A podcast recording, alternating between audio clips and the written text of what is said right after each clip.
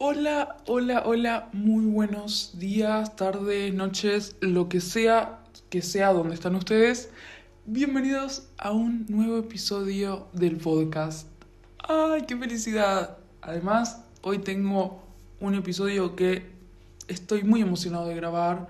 Yo sé, siempre digo lo mismo, pero no importa. Y lo prometido es deuda, por supuesto. Acá estoy nuevamente, cumplí con mi palabra, volví cuando dije que iba a volver. Porque la otra vez yo no les dije que iba a volver porque me desaparecí de la nada. Ignoremos eso, no me odien y comencemos.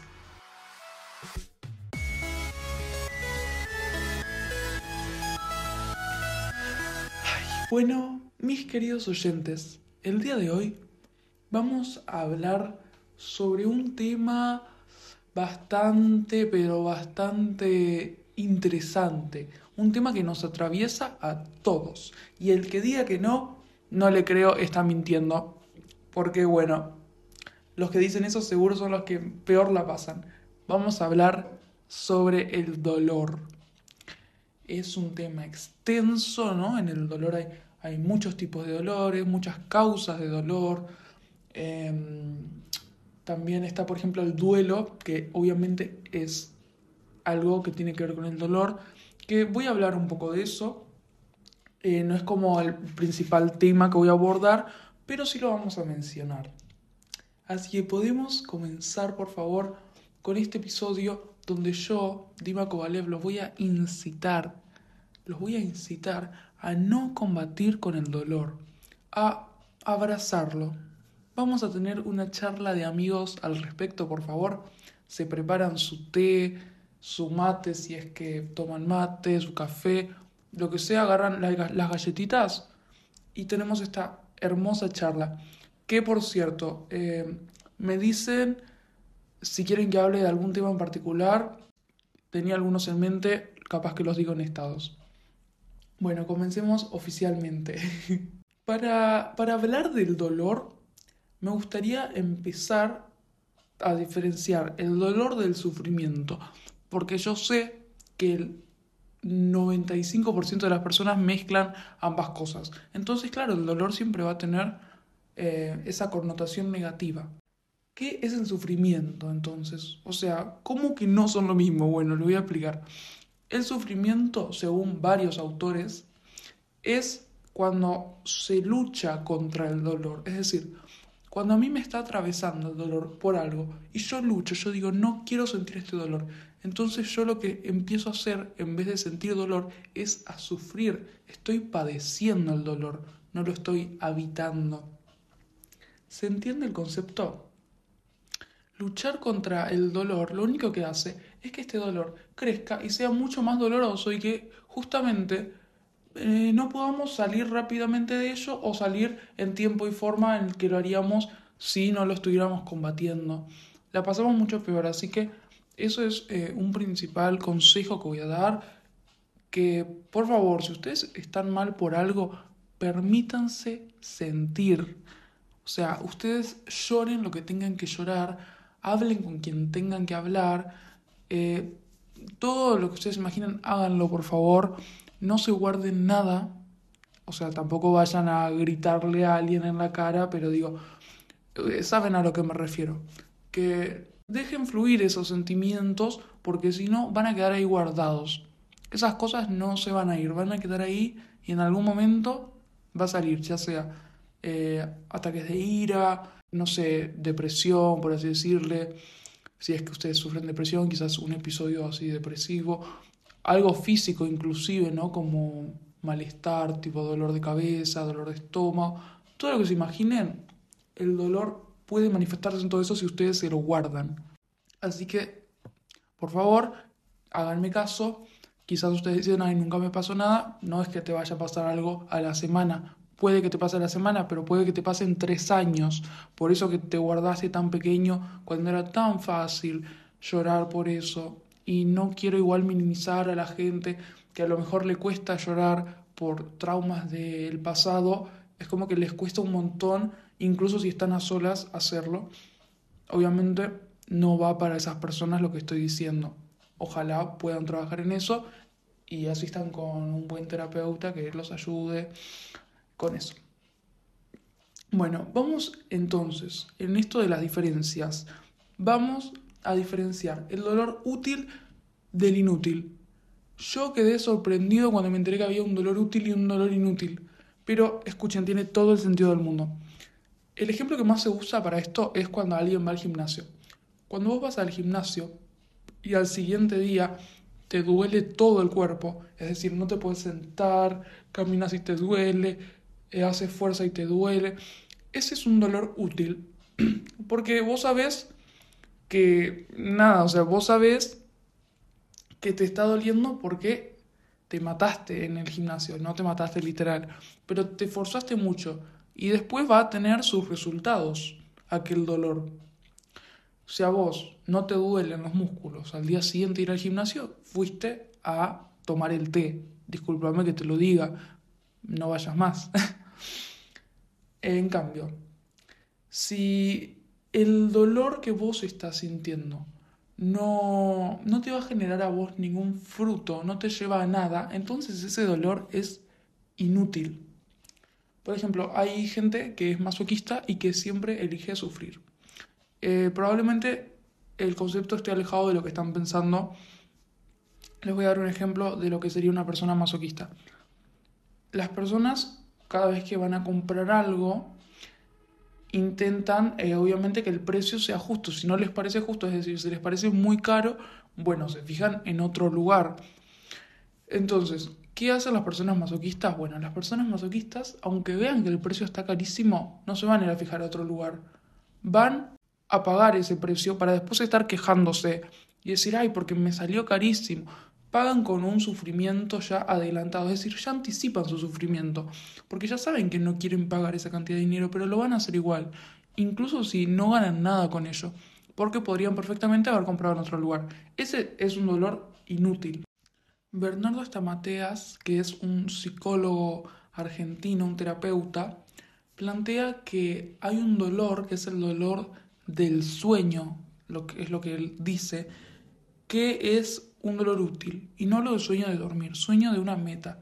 Porque él considera que es prácticamente imposible que alguien tenga un sueño y que en el proceso no sienta dolor. Pero él dice, ese es un dolor útil porque te está llevando a algo. Por más de que vos ahora estés sintiendo este dolor, sabes que en un futuro vas a haber conseguido eso que querías. Ese dolor te sirvió, fue parte del proceso. Sin embargo, tenemos a nuestro querido Descartes, René Descartes, psicólogo, ¿no? filósofo, matemático diría yo, porque lo he dado en matemáticas, pero no sé si era matemático, así que no me hagan caso. Pero filósofo todos sabemos que lo es. ¿Qué es lo que propone Descartes? Que se opone a esta idea de el sueño como dolor útil. Bueno, lo que propone Descartes es que en la vida hay muchas cosas que nosotros no podemos controlar, que exceden de nuestra voluntad. ¿Qué plantea él? Que empecemos por diferenciar las cosas que podemos controlar de las que no podemos controlar. Entonces, con esas cosas que sí podemos controlar, que es básicamente nuestra voluntad, enfocarla en cosas que nosotros sepamos que podemos lograr, que están a nuestro alcance. Porque si nosotros todo el tiempo estamos deseando cosas que sabemos que no vamos a poder conseguir, que es muy poco viable porque no dependen para absolutamente nada de nosotros, entonces vamos a ser personas mucho más infelices.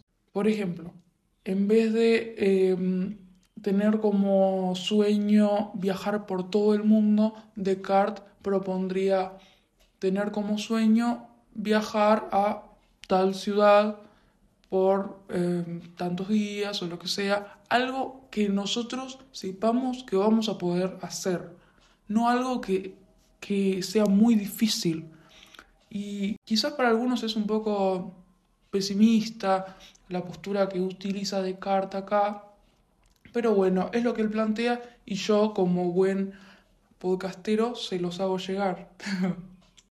A pesar de todo esto, habrán visto que ambos autores que mencioné tienen algo en común, y es que no están satanizando el dolor, lo toman como algo normal, como algo normal en la vida, algo a lo que no hay que resistirse porque, queramos o no, siempre va a estar ahí, siempre va a haber dolor de alguna u otra forma y eso está bien. Imagínense una vida sin dolor. Probablemente a la primera digan, qué maravilloso denme esa vida. Bueno, no, porque si no existiera el dolor, ¿cómo eh, sabrían ustedes cuando están plenos, cuando se sienten plenos, cuando están completamente felices? Sería algo bastante complicado de apreciar y no lo valorarían, así que qué mejor que tener esos momentos. Me siento en un podcast de autoayuda, pero ya que estamos hablando de, todo este tema, ¿no? De eh, no evadir el dolor. Bueno, eh, Ruth Harris, un doctor, tenía una frase muy conocida que decía que el dolor es como una ola. Al principio los sentimientos dolorosos serán como un maremoto. Luego las olas se van a ir calmando, aunque de vez en cuando puedan venir olas grandes, intensas y frecuentes. Las olas te van a envolver y te van a llevar consigo, pero nunca te van a ahogar si en lugar de resistirlas te dejas flotar en ellas. Es una frase que creo que no hace falta ni siquiera explicarla. Lo que está diciendo acá Harris es abracen el dolor, porque si no, los va a hundir. Entonces, todos, todas estas personas que hablan de evitar el dolor, ¿a qué quieren llegar en sí? ¿Qué es lo que nos quieren transmitir? Bueno, Descartes sugiere algo muy curioso y muy interesante, y es que el dolor es la manera que tenemos de perfeccionarnos. O sea, el dolor es una herramienta para ser más perfectos. Sí, suena extraño. Si jamás habían escuchado de eso, probablemente digan que se fumó Descartes cuando dijo eso. Sí, yo también lo pensé hasta que lo escuché. Tenemos eh, como, como primer ejemplo esto de el gimnasio, ¿no? Uno va al gimnasio y soporta ese dolor muscular para tener un mejor físico. Bueno, ahí nos estamos perfeccionando. Pero eso es un dolor físico. Nosotros queremos hablar de un dolor emocional, un dolor interno. Acá viene el gran planteo que hace Descartes, y es, que es muy difícil para una persona lidiar con ciertos estados emocionales que no ha vivido al menos una vez. Entonces, si nosotros pasamos por un dolor, ya sabemos que la próxima vez que sintamos dolor no va a ser el fin del mundo y que vamos a poder salir de ahí con éxito, relativamente con éxito. Porque es cierto que cuando uno está ahí en, el momento de la crisis, uno dice, no hay nada más que esto, o sea, no, no tiene nada sentido, no voy a mejorar nunca, voy a quedarme así, voy a ser un fracasado, preferiría estar... Mm. Pero claro, si nosotros ya hemos vivido otros dolores, sabemos que aunque pasemos por ese momento, que hay que atravesarlo, hay que sobrevivirlo, sabemos que aunque pasemos por ahí, vamos a poder salir. ¿Y por qué sabemos eso? Porque uno, lo vivimos antes y segundo, porque luego de la crisis anterior, de ese dolor que atravesamos anteriormente, nosotros salimos con nuevas herramientas para enfrentar la vida y con ello para enfrentar futuros dolores. Nosotros, que vinimos al mundo de una manera, conforme pasamos por ciertos dolores, conforme habitamos el dolor en varias ocasiones, porque es algo muy frecuente, conforme pasamos eso, nos vamos perfeccionando, dice Descartes, para obtener nuevas herramientas para enfrentar esos estados emocionales y a su vez conseguir una mayor inteligencia emocional. Pero, ¿qué es lo que dice además este autor? Él dice que esto que nosotros estamos haciendo, porque quizás alguien diga, ay, ¿Para qué quiero yo ser más perfecto si ser perfecto consiste en saber eh, sobrevivir a diferentes dolores? Prefiero directamente no, no sentir dolor. Bueno, lo que dice Descartes es que el dolor nos hace más libres. Es algo que yo mismo me cuestiono de qué tan bien entiendo esta frase. Si me lo preguntan, yo creo que lo que él quiere decir es que una persona que enfrenta la vida con más herramientas, que tiene más posibilidades de decidir lo que va a hacer, entonces es una persona mucho más libre que alguien que está limitado por ciertas barreras de justamente no tener herramientas, no poder no poder enfrentar la vida de la misma manera. No quería repetir la palabra, pero es básicamente eso. Cuando uno tiene herramientas, uno tiene la libertad de elegir o de saber mejor lo que va a hacer. Cuando uno no las tiene, y bueno, va a tener que aceptar todo como nos vino y quizás para la próxima sí sepamos un poco más. Es una manera muy diferente de ver el dolor, muy diferente. Y creo que no es solo escucharlo, sino interiorizarlo y que cuando nos pase esto, seguramente si ustedes interiorizaron este concepto, esto que, que está diciendo Descartes, entonces no van a vivir el dolor de la misma manera en que lo vivieron hasta antes de ese momento. Y quiero añadir un, toque como personal para no estar solo dándoles información. Eh, si, no lo, si no les gusta que hable de mi vida, lo lamento, pero lo veo necesario porque en realidad es como el núcleo de este podcast que yo, de mi punto de vista, yo soy una persona que, aunque siento que no parece afuera porque me ven como una piedra, como si yo no tuviera sentimientos, me han pasado bastantes cosas dolorosas en mi vida y he tenido puntos muy bajos. Yo creo que con todas esas cosas que he pasado, cada vez sé mejor cómo manejar la situación y cómo calmarme y afrontar ese dolor que estoy sintiendo. Es como que uno arma un pequeño así ritual. Siento que si yo hace tres años, dos años hubiera pasado por, los, por las cosas que a veces paso en estos días, no lo sabría llevar de la misma manera. Y no por la experiencia, sino por, por las herramientas que pude ganar con, con el dolor que he pasado.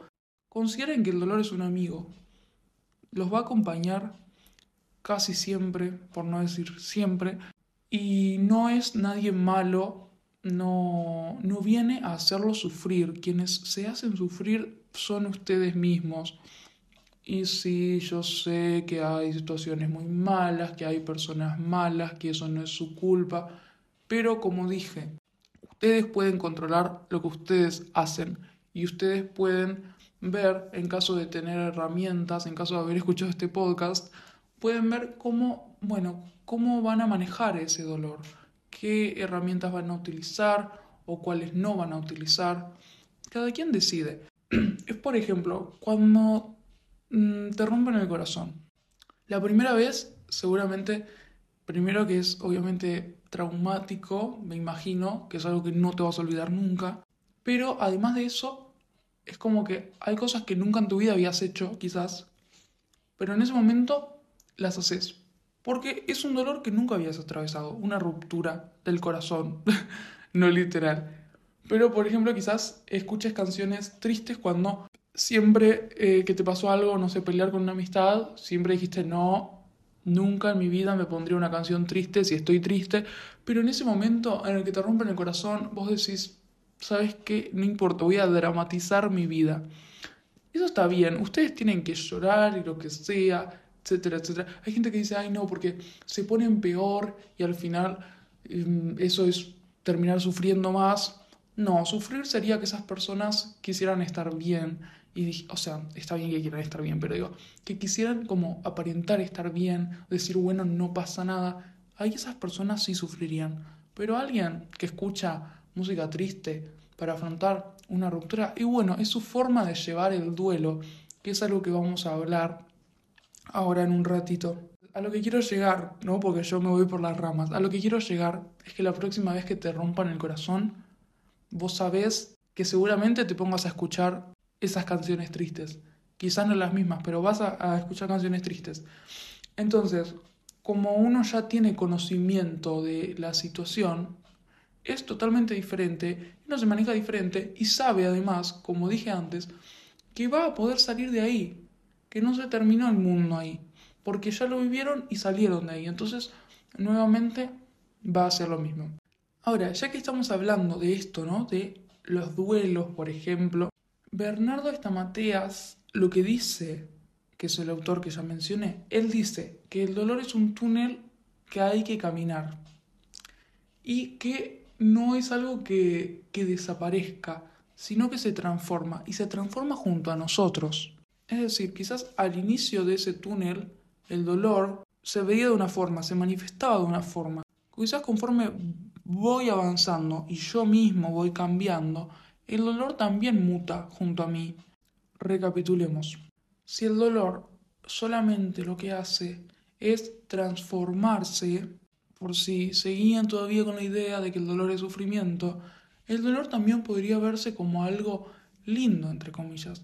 Es decir, esa persona que ve una foto de su pariente eh, fallecido y sonríe, no está sintiendo felicidad, está sintiendo dolor porque esa persona ya no está. Pero no quiere decir que se vaya a alargar a llorar y que vaya a estar en cama cinco días, lo cual sí sería entendible, pero a lo mejor esa persona eh, en este momento del duelo ya no siente el dolor de la misma forma que lo sentía a lo mejor hace tres años. ¿Me explico? Es por eso que nosotros no somos quienes para opinar sobre cómo otro vive su duelo, cómo otro transita esa etapa que es muy delicada, que algunos pasan por ese túnel más rápido, otros más lento. Es ni siquiera es una decisión propia, es algo que simplemente va fluyendo. Por eso yo siempre les digo a mis hijos y a mi familia que tienen que, que dejar ser y que quizás les tome más tiempo o quizás les tome menos tiempo, pero que lo que tienen que estar seguros es que en algún momento se va a terminar eso. Van a poder estar lo que yo podría decir bien y lo que ellos podrían decir bien, que es lo más importante, que ellos consideren que están bien, porque bueno, a veces nosotros vemos a alguien y decimos, ay, listo, ya está, no llora todo el día, ahora come, esto y lo otro, y a lo mejor esa persona en realidad no está bien y es una apariencia, realmente no tenemos idea de cómo las personas están manejando la situación. Por eso es, un poco importante, un poco no, un poco muy importante, el acompañar a nuestros cercanos que pasan por una situación así. Yo más adelante en el podcast voy a hablar de cómo ayudar a alguien que está en esa situación y es muy sencillo, es tan sencillo que parece mentira como diría Franco Escamilla, metía a Franco Escamilla en el podcast, basta. Pero regresando a este tema, ¿no? Al tema de vivir el duelo, de dejar fluir las emociones, de entender los tiempos de cada uno, quiero centrarme particularmente en uno propio. Porque recién dije, ay, cuando nosotros acompañamos a alguien, pero no, ahora vamos a hablar de la persona que está atravesando esto. Y acá voy a decir algo que yo sé que es difícil de hacer porque duele un montón, pero es no ignorar los recuerdos tristes. Ustedes tienen que recordarlos porque si no, nunca van a sanar. Si no los recuerdan ahora, los van a recordar en tres años y muy probablemente no sea el mismo recuerdo. Ahora voy a explicarlo bien. Pero Giorgio Nardone, que era un terapeuta italiano que, bueno, revolucionó el mundo de eh, la terapia, por así decirlo, de la terapia psicológica, tenía una técnica que aplicaba a sus pacientes, que consistía en que sus pacientes anotaran en un cuaderno todos los días y durante media hora el recuerdo del trauma que tuvieran, con lujo de detalles. Es decir, él, él decía, no omitas nada, todo lo que recuerdes lo escribís. Hace eso durante 10 días. Ustedes dirán, bueno, al final era más traumática la tarea del psicólogo que el trauma en sí. Bueno, déjenme decirles cómo, cómo esta, esta tarea que les encomendaba los ayudaba. Al principio, obviamente que los pacientes lloraban mucho. Sin embargo, con el pasar de los días, ese recuerdo dejó de tener tanto poder sobre ellos, porque se acostumbraron a recordarlo, a escribirlo, le ganaron, por así decirlo, a ese recuerdo, lo pudieron, em, como que lo pudieron tomar en sus manos y decir, bueno, esto no es más grande que yo, ya sé exactamente lo que sucedió acá. ¿Y por qué digo sé exactamente lo que sucedió acá y lo tengo escrito en un papel? Porque cuando nosotros evitamos los recuerdos y no pensamos en eso por mucho tiempo, es muy probable, muy probable, digo casi seguro, que sin darnos cuenta, porque no digo que sea a propósito, que sin darnos cuenta editemos el recuerdo. Nosotros cuando editamos los recuerdos es siempre para hacerlo peor de lo que es. Y lo hacemos inconscientemente. Pero seguramente les habrá pasado en algún momento de su vida que dicen, ¿por qué dije esto si esto no fue tan así? Bueno, son cosas que nos pasan porque somos personas y bueno, hay cosas que nunca voy a entender del todo. Pero ahí está la importancia de recordar eso que pasó para que primero nuestra mente no lo edite y no lo empeore y segundo, para que podamos ser dueños de ese recuerdo, no para que el recuerdo sea dueño de nosotros y nos esté limitando constantemente y ese trauma nos impida hacer cosas que a lo mejor nos hacen felices o directamente que nos impidan el hecho de ser felices. Ahora tengo, tengo algunos consejos y con esto voy a hablar del tema que yo dije que iba a hablar porque, repito, lo prometido es deuda, así que sí les voy a hablar de cómo acompañar a otros con sus dolores. Pero antes quiero decirle a las personas masoquistas que sean más amables con ustedes mismos, que no estén todo el tiempo que les pasa algo bueno diciendo, ay, no me lo merezco, qué horror.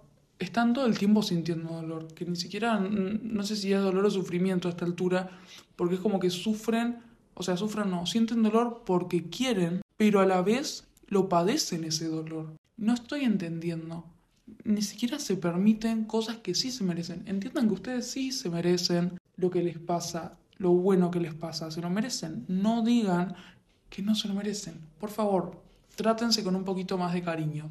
Vamos entonces sí con eh, cómo acompañar a otros con sus dolores. Bueno, lo principal es no hace falta que ustedes hablen, porque a esa persona probablemente yo sé que ustedes lo hacen con buena intención y que sus palabras son las más genuinas del mundo, pero esa persona que no lo hace de mala, le entra por un oído y le sale por el otro. Esa persona está atravesando un momento muy doloroso de su vida en el que no todo lo que le digan los demás no va a ser nada, porque el cambio y el mejorar va a estar solo en ella misma, no importan las palabras. Entonces, ¿qué es lo importante? Acompañar a la persona en silencio, que la persona sepa que están ahí para ellos, o para, para ella, disculpen, y eh, que tenga alguien en quien apoyarse. No hace falta que le estén diciendo cosas, aunque tengan la intención, la buena intención de hacerlo. Además, que esto es muy importante, a menos de que les pidan específicamente un consejo, la gente que recurre a ustedes en un momento tan delicado no lo hace para escuchar lo que ustedes opinan de la situación, ni para que les remarquen lo que ellos ya saben seguramente de memoria, y mucho menos para escuchar un, ay, ya vas a estar mejor, todo va a estar bien, porque esas palabras, por más que sean las más genuinas y honestas del mundo entero, no, no van a hacer algún cambio en lo que ellos están sintiendo. Lo que quieren esas personas es deshogarse, exteriorizar todo lo que están sintiendo y con ello, bueno, sentirse escuchados, sentirse liberados. Y ustedes van a ayudar mucho más a esa persona quedándose en silencio. Y acá viene otra cosa muy importante. Y es, cuando yo digo silencio, es no lloro, no me pongo a los gritos porque estoy muy triste y no puedo creer lo que pasó, no, ustedes no pueden tomar protagonismo por el dolor de la otra persona, porque quien está sintiendo el dolor, a quien le pasó algo, es la otra persona, no ustedes. No pueden ponerse en primer lugar. Es una actitud muy egoísta si alguien los viene a buscar porque se encuentra mal y ustedes se ponen a llorar. Sí, yo sé que pueden tener ganas de llorar, pero por favor, no lo hagan delante de esa persona porque en lugar de tranquilizarla, que seguramente es lo que la persona buscaba al ir con ustedes, en lugar de tranquilizarla van a poner peor a esa persona. Y quizás esa persona, espero que no, tenga que terminar consolándolos a ustedes. Entonces, ¿cuál es la gran conclusión de este gran tema? La gran conclusión es que el dolor es necesario. tenemos que sentir el dolor. Es una parte de la vida y hay que aceptarla, porque somos humanos y necesitamos vivir ese tipo de experiencias, ese tipo de estados emocionales para poder, bueno, curtirnos un poco la piel, fortalecernos y también yo creo que tiene su lógica filosófica, por así decirle, de darle sentido a nuestra vida. Muchas veces el dolor nos termina centrando. No sé si, si me explico. Quizás cuando te pasa algo realmente fuerte, es muy difícil después de eso moverte, que algo te tumbe. Y, como que le encontrás un nuevo sentido. A veces después de ese tipo de, de sucesos que te marcan tanto, ya no ves las cosas de la misma manera, con el mismo lente. Entonces, nada, considero que, que no hay que escaparle y que evitar ese tipo de situaciones que nos vulneren nos va a hacer aún más vulnerables. Porque cuando nos pase algo que, como digo, es algo muy difícil de detener, cuando algo nos pase y nos pega así de frente, no vamos a estar preparados para enfrentarlo, porque todo el tiempo hasta ese momento habíamos estado corriéndole al dolor, escapándonos de él y manteniéndonos en nuestra zona de confort, que yo no, no quiero satanizar el concepto ¿no? de la zona de confort, creo que es algo muy bueno, que nos sintamos seguros de alguna manera, pero a veces hay que salir y conocer el mundo y vivir ese tipo de situaciones porque tarde o temprano van a llegar. Y lo ideal es que cuando lleguen tengamos todas las herramientas necesarias para sortearlo de la mejor manera y que no nos tumbe de un solo soplido, por así decirle. Porque, como dije, va a ser muy contraproducente. Y yo solamente quiero que mis queridos oyentes estén bien y que no les pase nada. Así que me alegraría bueno, no realmente me alegraría, pero si alguien estaba necesitando escuchar esto y lo escuchó, que sepa que me alegra que justo haya llegado a este episodio en este momento. Bueno, chicos, muchas gracias por escuchar. Disfruté mucho hoy, así que los adoro y nos vemos en el siguiente episodio.